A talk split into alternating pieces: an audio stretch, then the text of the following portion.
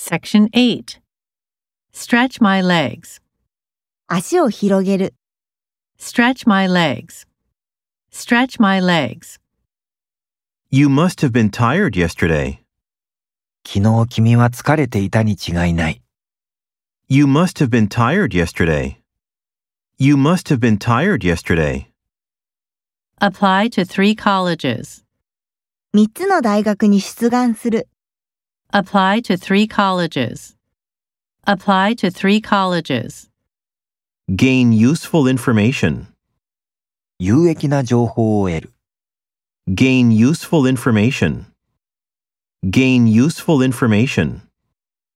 Compete with him for the gold medal. 金メダルを目指して彼と競争する、 Compete with him for the gold medal.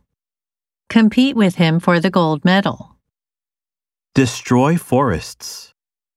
森林を破壊する。 Destroy forests. Destroy forests. Let's gather at the park. 公園に集まろう、 Let's gather at the park. Let's gather at the park.